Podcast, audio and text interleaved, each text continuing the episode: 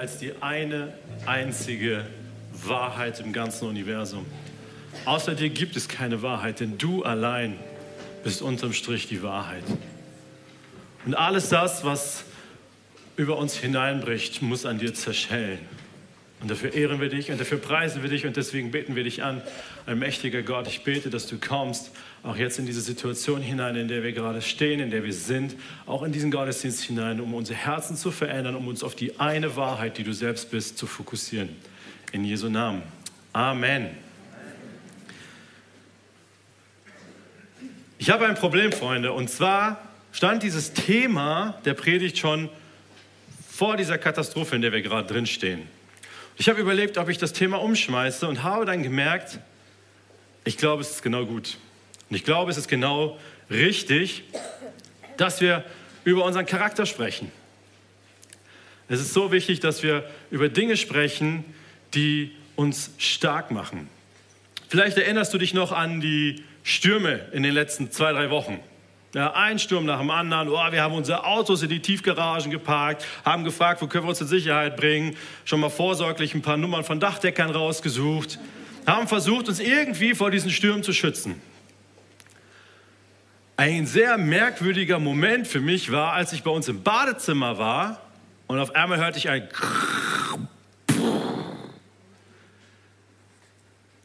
Da fiel die Weide bei uns hinterm Haus um.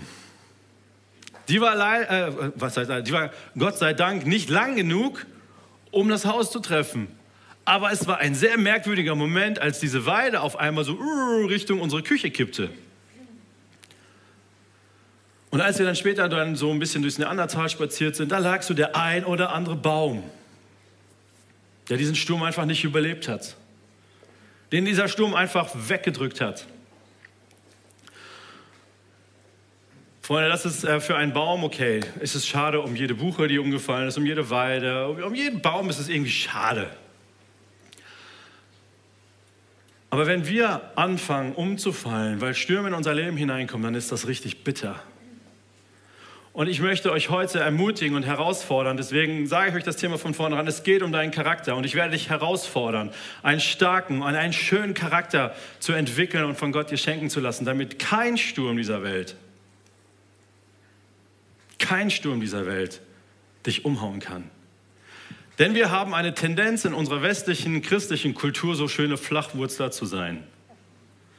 Ja, das heißt, wir wollen einfach, wir wollen uns ausstrecken nach den tollen Dingen. Wir feiern die Gegenwart Gottes und wir lieben das, ähm, tolle, tolle Gottesdienste zu haben und es soll alles mega und schön sein und das ist genial. Ich liebe das.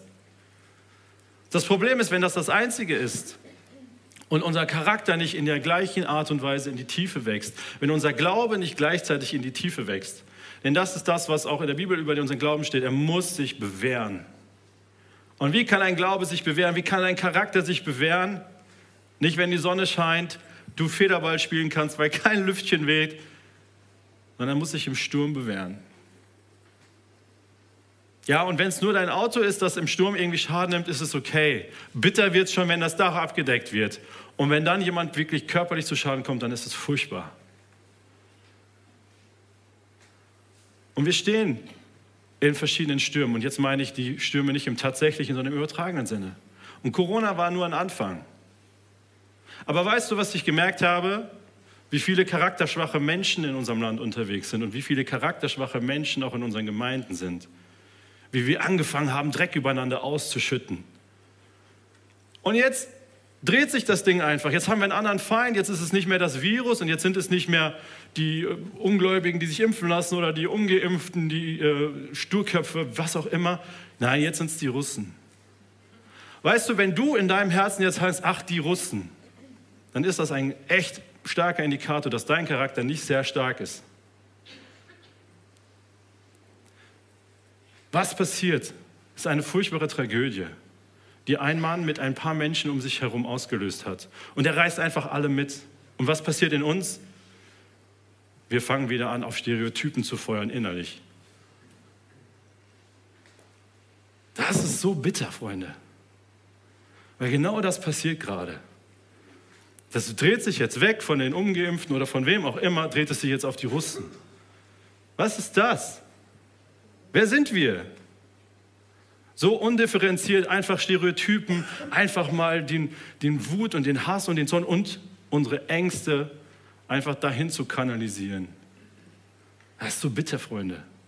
Und umso wichtiger, dass wir daran arbeiten, einen starken Glauben zu haben, der sich nicht umpusten lässt, einen starken Charakter zu entwickeln, der voller Schönheit und voller Kraft ist. Und eine dieser schönsten Geschichten im Kontext von Charakter steht in der Bibel ziemlich in der Mitte. Und ich empfehle dir ganz dringend, das ganze Buch Esther zu lesen. Ja, das ist so cool. Wenn du nicht weißt, wo das ist, schlag deine Bibel in der Mitte auf, dann bist du bei dem Psalm. Dann blätterst du ein bisschen nach vorne, dann kommt Hiob, da geht es um das Leid. Das ist auch mega interessant. Und dann kommt Esther. Die Geschichte von Esther spielt ungefähr 500 Jahre vor Christus, so 480 bis 460. Vor Christus rechnet man rückwärts. In, in Babylon oder in der Stadt Susa, also im, im babylonischen Reich. Das war damals das größte Weltreich, das von Indien bis nach Äthiopien sich erstreckte. Also diese ganze orientalische Gegend bis Afrika, also riesig groß. Und in dieser da herrschte der König Achasveros.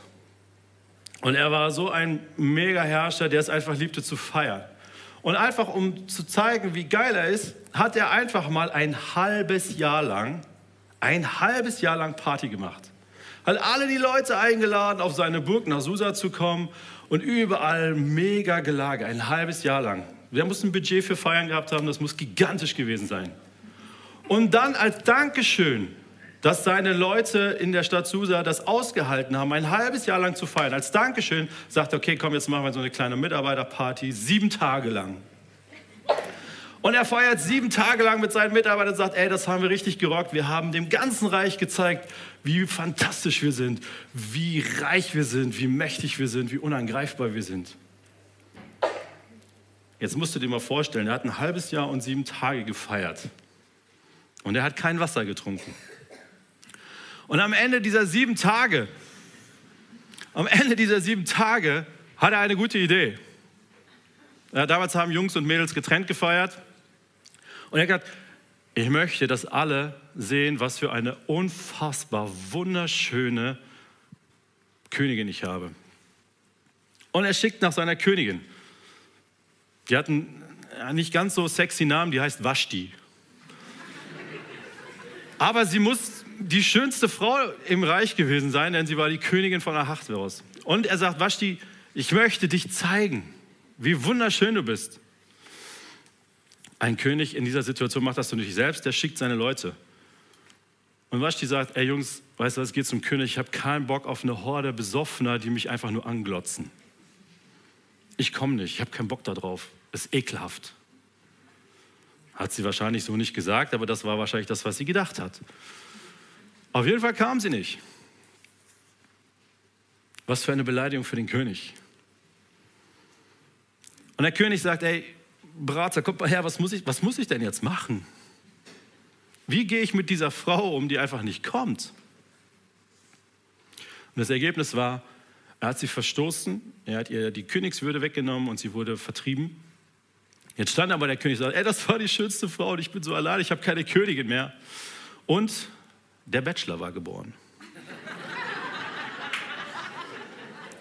Sie sagen, ey, König, das ist so furchtbar, dass du so alleine bist. Du hast zwar unfassbar viele Nebenfrauen, aber du hast keine Königin. Wie bitter ist das? Lass doch im ganzen Reich, und das Reich ist riesig, die schönsten Jungfrauen hier zu dir nach Susa bringen. Und du suchst dir einfach die schönste aus. Ja, mega cool. Super, machen wir.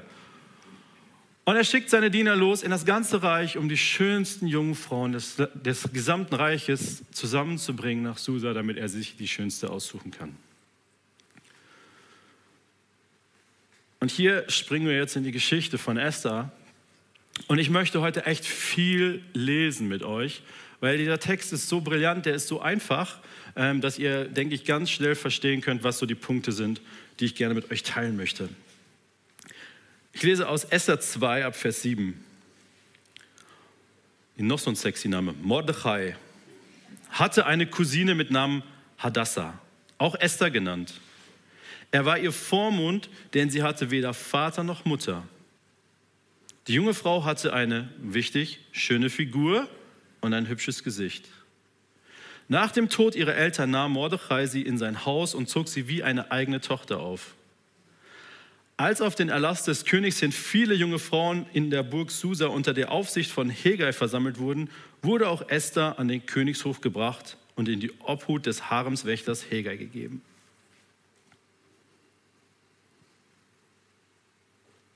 Irgendwann hat dieses Mädchen die Nachricht gekriegt, deine Eltern sind tot. Irgendwann hat dieses Mädchen von ihrem Onkel oder eigentlich von ihrem Cousin, also der muss schon aber ein bisschen älter sein, sagen, ich nehme dich in mein Haus auf. Und da war dieses Mädchen. Ja, sie hatte eine schöne Figur. Ja, sie hatte ein hübsches Gesicht. Aber sie hat von Anfang an ihres Lebens eigentlich damit zu tun, dass sie mit Niederschlägen zu kämpfen hat. Dass sie von Anfang an in einem Sturm stand. Ohne Eltern, in einem fremden Land, Ausländermädchen. Ja, sie war Jüdin, verschleppt worden, das habe ich vorhin gar nicht gesagt, aber sie sind verschleppt worden, die Juden damals, nach Babylon. Das heißt, ein Ausländermädchen, Waisenmädchen, das bei ihrem Cousin aufwächst. Okay, du siehst toll aus. Aber das sind schon mal echt schwierige Startbedingungen. Um ein Leben reinzugehen und sagen, wow, die Welt steht mir offen. Ich kann alles erreichen. Wahrscheinlich eher nicht. Aber zum Glück gibt es den Bachelor und er sucht eine neue Frau. Und du bist hübsch. Und sie wird tatsächlich auserwählt von all den Mädels, die da sind. Und ich kann mir vorstellen, wenn der König des größten damals bekannten Reiches eine Königin sucht, dass die hässlichsten versucht haben, sich irgendwie rauszuputzen, aller Aschenpuddel, um irgendwie dabei zu sein. Da hat jeder alles gegeben. Weil, hey, meine Tochter ist die schönste. Nein, meine ist die schönste. Weil das, was es mit sich bringt, Königin dieses Reiches zu werden, ist, du und deine Familie und für, haben für alle Zeiten für immer ausgesorgt. Esther wurde ausgesucht. Und sie kam in die, in die, in die Obhut von Haggai. Der hatte einen coolen Job. Der hatte die schönsten Mädels des Landes und um sich herum. Der König hat aber gut aufgepasst, der hat da nur Eunuchen reingesteckt, das heißt, der arme Kerl hatte keine Hoden mehr. Ich sage es einfach mal so, wie es ist, weil das stellt man sich vielleicht irgendwie interessant vor. Das ist wirklich, der hat dafür gelitten, dass er das machen durfte. Jetzt kommt die Situation, Esther kommt in den Harem. Ich möchte euch das weiter vorlesen. Sie, also Esther, gefiel ihm, Hegai, und sie erwarb sich seine Gunst.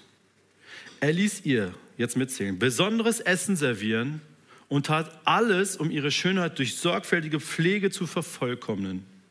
Darüber hinaus stellte er ihr sieben ausgewählte Dienerinnen aus dem Palast des Königs zur Verfügung und wies ihr und ihren Dienerinnen die beste Wohnung im Harem zu.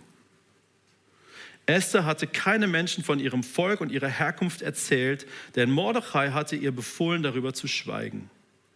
Mordechai selbst ging jeden Tag am Hof des Harems vorüber, um zu erfahren, wie es Esther ging und was mit ihr geschah. Esther war nicht die einzige und es waren auch nicht nur fünf. Das muss ein Tumult gewesen sein an unfassbar vielen wunderschönen jungen Mädels. Aber aus irgendeinem Grund hat Esther die Gunst von Hegai erlangt. Und sie hat nicht das normale Catering bekommen, sondern sie hat besonderes Essen bekommen. Ja, sie hat nicht nur die einfache Standard-Beauty für alle gekriegt. Nein, sie hat das Beste gekriegt. Sie hat nicht nur einfach sich von der Dienerschaft im Allgemeinen bedienen lassen müssen. Nein, sie hat sieben ausgewählte Dienerinnen bekommen. Und sie musste auch nicht im Massenquartier pennen, sondern die hat die schönste Wohnung im Harem bekommen.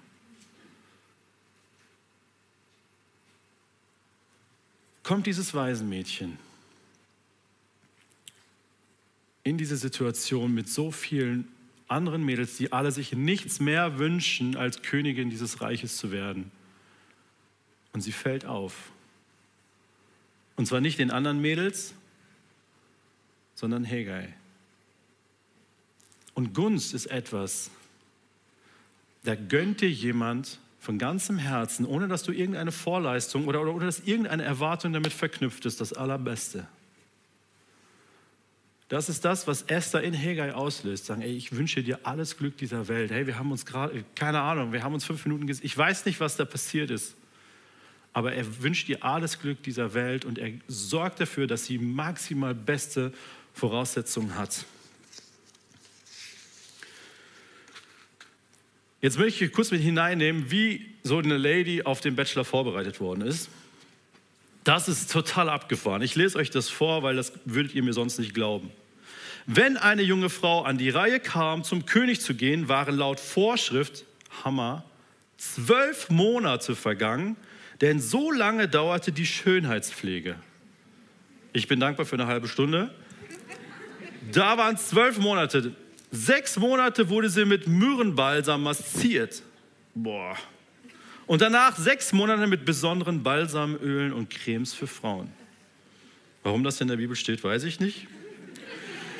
Wenn die Zeit gekommen war, dass die Mädchen zum König gehen sollten, durften sie sich wünschen, was sie aus dem Harem in den Palast des Königs mitnehmen wollten. Es wurde ihr alles gegeben. Auch so eine absurde Situation. Du lebst im puren Luxus und dann heißt es, du darfst dir mitnehmen, was du willst. Such dir aus, was du mitnehmen möchtest. Jetzt kommt der harte Teil. Am Abend ging es dann zum König hinein und am nächsten Morgen dann in den zweiten Harem, wo die Nebenfrauen des Königs wohnten. Das heißt, in aller Regel war ein Mädchen nur gut für eine Nacht. Dort stand sie unter der Aufsicht von Meganame Schaschgas, einem anderen Eunuchen, der hat das gleiche Prozedere hinter sich, des Königs. Niemals ging sie wieder zum König.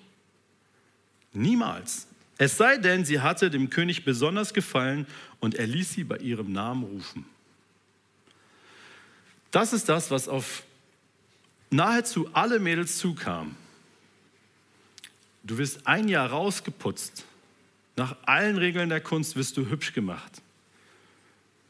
Und dann darfst du dir mitnehmen, was du willst. Du willst den Sessel mitnehmen, nimm den Sessel mit. Du willst deine Katze mit, nimm die Katze mit. Du willst Gold, Silber, Edelstein, nimm Gold, Silber, Edelstein. Du darfst dir aussuchen, was du willst. Mit dem Ziel, selbstverständlich irgendwie dem König zu beeindrucken. Vielleicht hast du aber auch als Mädel festgestellt, ich habe keine Chance gegen die anderen. Weißt du was, gib mir einfach so viel Gold und Silber und Edelsteine. Ich weiß, ich lande da im zweiten Harem bei den Nebenfrauen, ist mir egal, aber dann habe ich wenigstens den Schmuck. Das war das Standardprozedere. Jetzt kommt Esther an die Reihe. Als Esther an der Reihe war, zum König zu gehen, verlangte sie nichts mitzunehmen, außer dem, was Hegai, der oberste Eunuch des Harems ihr vorschlug. Jetzt kommt es wieder. Sie erwarb sich Gunst bei allen, die sie sahen. Das ist abgefahren, Freunde. Esther wurde im zehnten Monat, dem Monat Tebet, im siebten Jahr seiner Herrschaft zu König Achasveros in den königlichen Palast gebracht. Jetzt hat Esther wahrscheinlich schon viele Mädels gehen sehen. Und alle haben sich irgendwelche fantastischen Sachen mitgenommen. Und du weißt, du hast nur diese eine Chance, den König zu beeindrucken. Eine einzige. Dann musst du den Mut und die Demut haben, zu sagen, ich nehme gar nichts mit. Haggai, du darfst aussuchen, was ich mitnehmen soll. Die Demut zu haben und auch die Weisheit zu haben, hey Haggai, du kennst den König, du kennst seinen Geschmack, du weißt, worauf er steht. Du weißt, was ihn interessiert. Du weißt, was seine Aufmerksamkeit. Du darfst für mich aussuchen.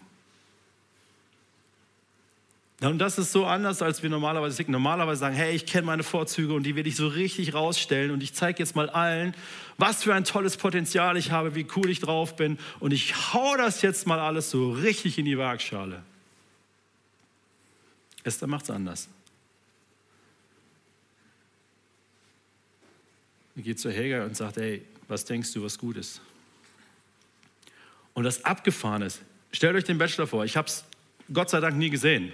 Ich habe nur davon gehört. Aber wenn du das mal geguckt hast, ich habe gehört, dass die Mädels untereinander nicht immer so nett sind. Das wird in dem Harem auch nicht anders gewesen sein. Aber da steht, dass sie Gunst bei allen hatten, die sie sahen. Heißt mit anderen Worten, ey, weißt du was, der gönne ich das nicht und der gönne ich das nicht und die ist doof und die ist doof und die ist doof. Aber Esther, du bist anders. Und das bezieht ihre Dienerinnen mit ein, alle. Und ich habe mir mal überlegt, und das ist jetzt nur eine Vermutung, okay, das steht da nirgends, aber was muss Esther für einen Charakter gehabt haben, dass sie die Gunst von allen Menschen, die ihr begegnet sind, irgendwie erlangt hat? Die gesagt haben, Esther, ich gönne dir alles Glück dieser Welt. Ja, du sollst, all, du sollst alle edel, du sollst, du sollst Königin werden, ich gönne dir das. Ich glaube, dass sie ein dankbarer Mensch war. Weißt du, ich glaube, dass sie sich bei ihren Dienerinnen bedankt hat. Ich glaube, dass sie sich bei den Menschen bedankt hat, die ihr begegnet sind. Die nicht gesagt hat, hey, weißt du was, ich gehöre zu den schönsten Mädels hier, jetzt mach mal, bring mal ran. Sondern ich glaube, dass sie sehr demütig war und dass sie freundlich war. Dass sie den Menschen liebevoll begegnet ist. Dass sie ihre Hilfe angeboten hat.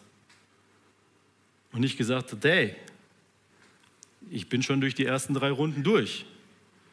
Ihr habt Glück, dass ihr mit mir zu tun haben dürft. Ich glaube, Esther war anders.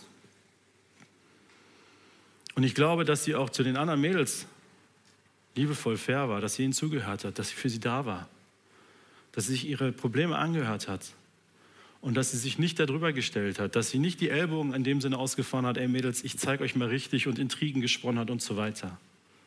Weil das wäre normal gewesen. Das wäre das gewesen, was zu erwarten gewesen wäre. So muss man sich doch durchsetzen, damit man irgendwie eine Chance hat, beim König zu landen. Keine Geringschätzung, keine Verachtung. Nicht den Heger damit geärgert, dass er keine Hoden mehr hat. Nicht die Mädels irgendwie versucht, in ein schlechtes Licht zu rücken. Ihre Dienerin nicht fertig gemacht. Was normal gewesen wäre. Ein Diener in der damaligen Zeit? Ich bitte dich. Wer ist das? Interessiert doch gar nicht. Sieben Stück, gut, für jeden Tag eine, die ich richtig lang machen kann. Esther muss anders gewesen sein.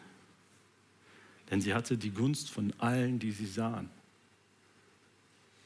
Die muss aus dieser Masse der Mädels so dermaßen herausgestochen haben. Und das bestimmt nicht aufgrund ihres Potenzials, weil schön waren die Mädels alle. Also die, die es bis in die Burg nach Susa geschafft haben, die waren alle traumhaft schön, definitiv. Und trotzdem muss sie etwas an sich gehabt haben, was mehr war. Jetzt kommt sie zum König rein. Der König liebte sie mehr als alle anderen Frauen. Sie erwarb sich mehr Gunst, wieder die Gunst, und Liebe als die anderen Jungfrauen. Deshalb setzte Achasveros ihr die Königskrone auf und machte sie an Vaschtis Stelle zur Königin. Dann gab er Esther zu ihren ein Festen wieder feiern für alle seine Fürsten und Diener. Den Provinzen gewährte er einen Steuernachlass und ließ seine Untertanen großzügig beschenken. Das wäre mal was, wenn der Olaf Scholz irgendwie ein Enkelkind bekommt und Steuernachlass irgendwie gewährt oder so. Das wäre doch mal cool.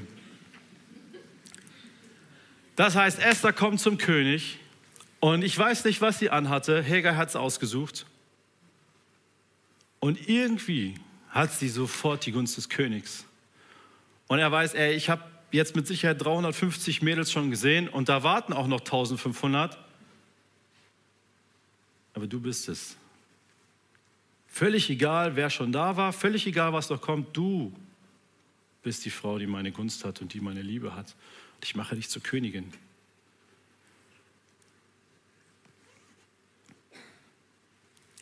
Ihr merkt, es ist immer wieder diese Gunst, die auf dem Leben von Esther ist angefangen von Hegai über alle Leute, die im Haare mit ihr zu tun haben, bis zum König selbst. Überall hat sie sofort die Gunst dieser Menschen. Wir müssen ein bisschen Gas geben, weil die Geschichte ist noch nicht ganz zu Ende. Neid, Missgunst, Ausländerfeindlichkeit. Auf einmal steht im Raum, alle Juden sollen getötet werden. Und es gibt einen königlichen Erlass von dem König, der gerade die Esther zur Königin gemacht hat, der nicht wusste, dass sie Jüdin ist. Alle Juden sollen getötet werden im Reich. Und ihr Onkel, der Mordechai, hat davon mitgekriegt und er ist zu, oder hat überboten mit Esther gesprochen sagt, Esther, du musst vor dem König für uns einstehen. Du musst den Einfluss, den du bekommen hast, musst du nutzen. Du musst uns beschützen, du musst uns bewahren. Und Esther antwortet, alle Höflinge des Königs und alle Bewohner des Königreiches wissen, dass jeder, der ohne eine Einladung im Innenhof vor dem König erscheint, nach dem Gesetz zum Tode geweiht ist. Es sei denn, der König streckt ihm sein goldenes Zepter entgegen, doch ich bin seit 30 Tagen nicht mehr gerufen worden, um zum König hinzugehen. Das heißt, Mordechai sagt, Esther, es ist dein Job, jetzt irgendwas zu tun. Du hast jetzt den Einfluss, du hast die Gunst des Königs, mach was. Und sie sagt, ja, äh, wie denn? Wenn ich einfach zum König gehe, ohne dass er mich ruft, bin ich tot. Und dass der König an der Stelle keinen Spaß versteht, das hat er schon bei Vashti gezeigt. Es sei denn, der König hat einen guten Tag und sagt, oh, wow, wer ist denn die schöne Frau, meine Königin, und streckt ihr das Zepter entgegen, dann hat sie Gnade gefunden und wird nicht getötet. Ansonsten ist das ihr Todesurteil. Jetzt stell dir Esther vor, das arme Waisenkind, ja hübsch, aber trotzdem mit diesem Päckchen unterwegs, ist Königin von, vom gesamten babylonischen Reich. Und jetzt kommt ihr Onkel, ach, den gibt es ja auch noch, und sagt, Esther, bitte vor dem König für unser Leben. Esther hätte sagen, ey, kein Mensch weiß, dass ich Jüdin bin. Mordechai, was? Habe ich nicht gehört. Lasst mich in Ruhe. Ich liebe mein Leben. Ich liebe den Luxus. Ich liebe, dass alle mich versorgen und alle finden mich toll. Jetzt soll ich mein Leben riskieren? Wofür? Um all das vielleicht zu verlieren? Was ich, das arme Waisenmädchen, auf einmal erreicht habe?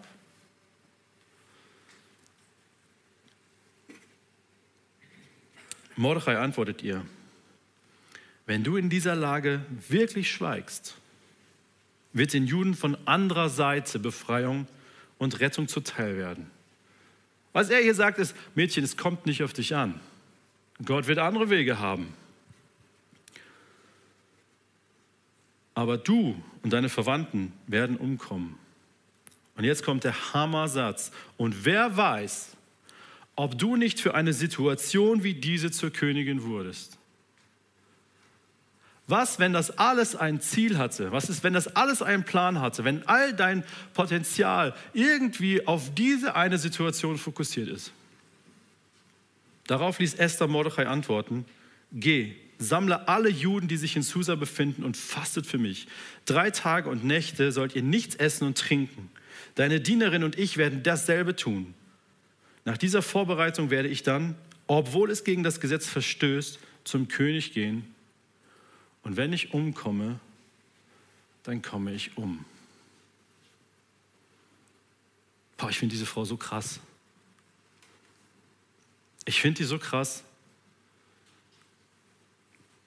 sich in so einer Situation hinzustellen und zu wissen, die Wahrscheinlichkeit ist relativ hoch, dass der König ausfällt und sagt, sag mal, bist du bescheuert?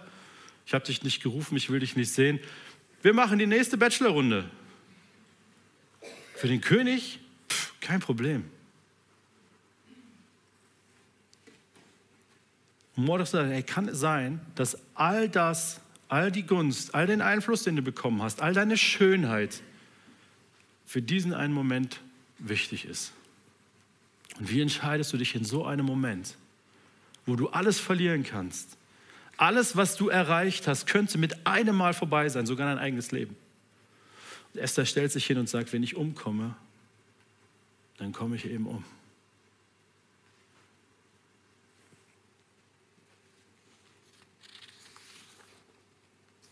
Weißt du, ich glaube, Esther hatte wirklich echte, ehrliche Angst um ihr Leben. Ich glaube, keiner geht hin und sagt, ach, weißt du was, probieren wir es mal. Vielleicht geht es schief, wir haben Pech gehabt. Macht keiner. Aber Esther hatte die Demo zu wissen, sagst du, ja, ich bin Königin von ganz, vom gesamten babylonischen Reich. Aber ich weiß, woher ich komme. Ich weiß, wer ich bin. Ich bin das kleine Waisenmädchen. Ich bin Jüdin. Und ich gehöre in die Familie von Mordechai, nachdem er mich adoptiert hat. Und ich stelle mich darunter. Ich bin nicht wichtiger als mein Volk. Mein Status ist nicht wichtiger. Mein eigenes Leben ist nicht wichtiger als das Leben eines Volkes. Das ist so eine unfassbare Demut, sich selber richtig einordnen zu können und sich unterordnen zu können. Und ich glaube, das ist, der, das ist der entscheidende Punkt. Können wir uns eigentlich selber einordnen, wer wir eigentlich sind? Es gibt so zwei Teile. Es gibt der einen, die finden sich so richtig, richtig, richtig gut. Also so richtig gut.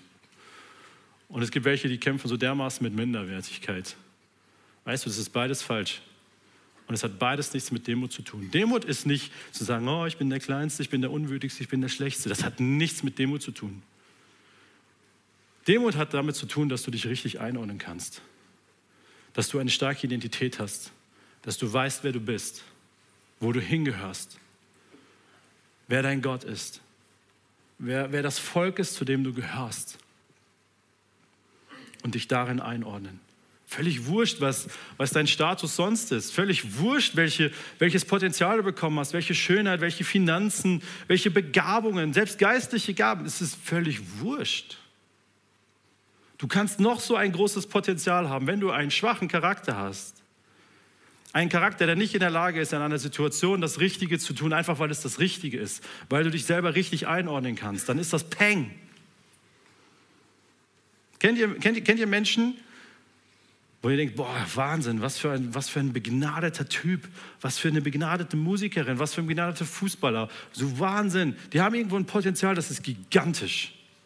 Und alle gucken da drauf. Aber es gibt Pastoren, die leiten Gemeinden, die sind Wahnsinn. Ja, es gibt auch Pastoren mit schwachem Charakter. Und Fußballer und Musiker und was weiß ich nicht alles. Und es ist immer so irritierend, was? Auch fremdgegangen. Oh, hm, schlimm.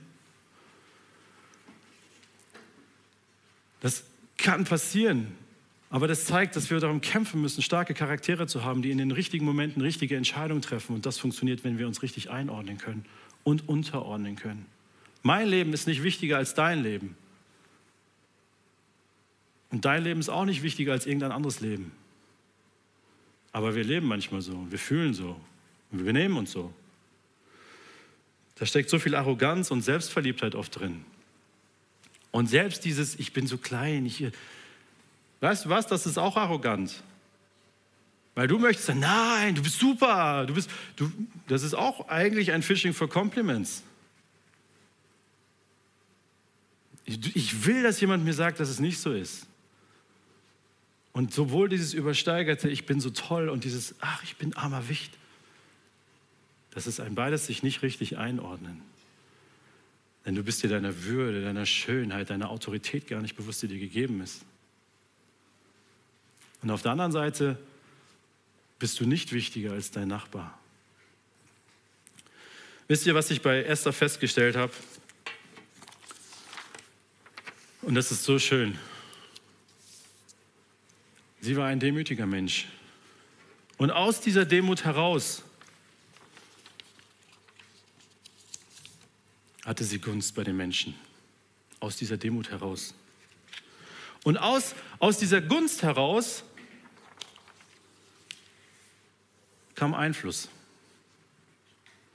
Das ist eine total schöne Sache. Aus Demut kommt Gunst, kommt Einfluss. Aber den richtigen Einfluss zu nehmen, den richtigen Einfluss zu nehmen, braucht Mut. In einer Zeit, wo es hart ist, richtige Entscheidungen zu treffen, zu seinem Wort zu stehen, seine Werte hochzuhalten, das braucht Mut, weil wir so oft gerne unseren Einfluss behalten möchten, weil wir nichts falsch machen wollen, was unseren Einfluss schmälern könnte. In dieser Situation den richtigen Entscheidungen zu treffen, erfordert Mut. Und Mut braucht es auch, sich richtig einordnen zu können. Um wirklich mutig zu sein, sich richtig einordnen zu können, so wie Esther gesagt hat, weißt du was, wenn ich sterbe, sterbe ich. Das ist kein tollkühner Mut, das ist ein Mut, der sich richtig einordnen kann und demütig ist. Und aus dieser Demut kommt wieder Gunst, kommt Einfluss, der wieder Mut braucht, richtige Entscheidungen zu treffen, was wieder Demut einfordert. und so weiter und so weiter. Freunde, ich mache einen Punkt. Aber ich liebe es, euch herauszufordern an dieser Stelle nochmal. Und ich spreche da genauso zu mir. Wir brauchen starke Charaktere. Wir brauchen einen Glauben, der in den schwierigen Situationen erprobt ist. Und ich mache dir Mut. Stell dich da rein und sag, Gott, hier bin ich und ich bete, dass du meinen Charakter wirklich stärkst. Ich bete, dass in den Herausforderungen, die mein Glaube aushalten muss, ja, und Ängste kommen näher an uns daran, immer mehr. Und wir werden uns dem stellen müssen. Und Freunde, ich kann euch nur eins sagen, es wird nicht besser werden. Ganz ehrlich, glaube ich nicht. Ich glaube nicht, dass es besser werden wird. Es fing mit Corona an, der Krieg jetzt, es wird nicht besser. Und das sage ich nicht in dem Bewusstsein, dass ich dem Weltuntergang irgendwas herbeireden möchte, sondern nein, es ist uns versprochen. Und die Frage ist, haben wir einen Charakter und haben wir einen Glauben, der erprobt ist und der stark ist und der schön ist. Amen.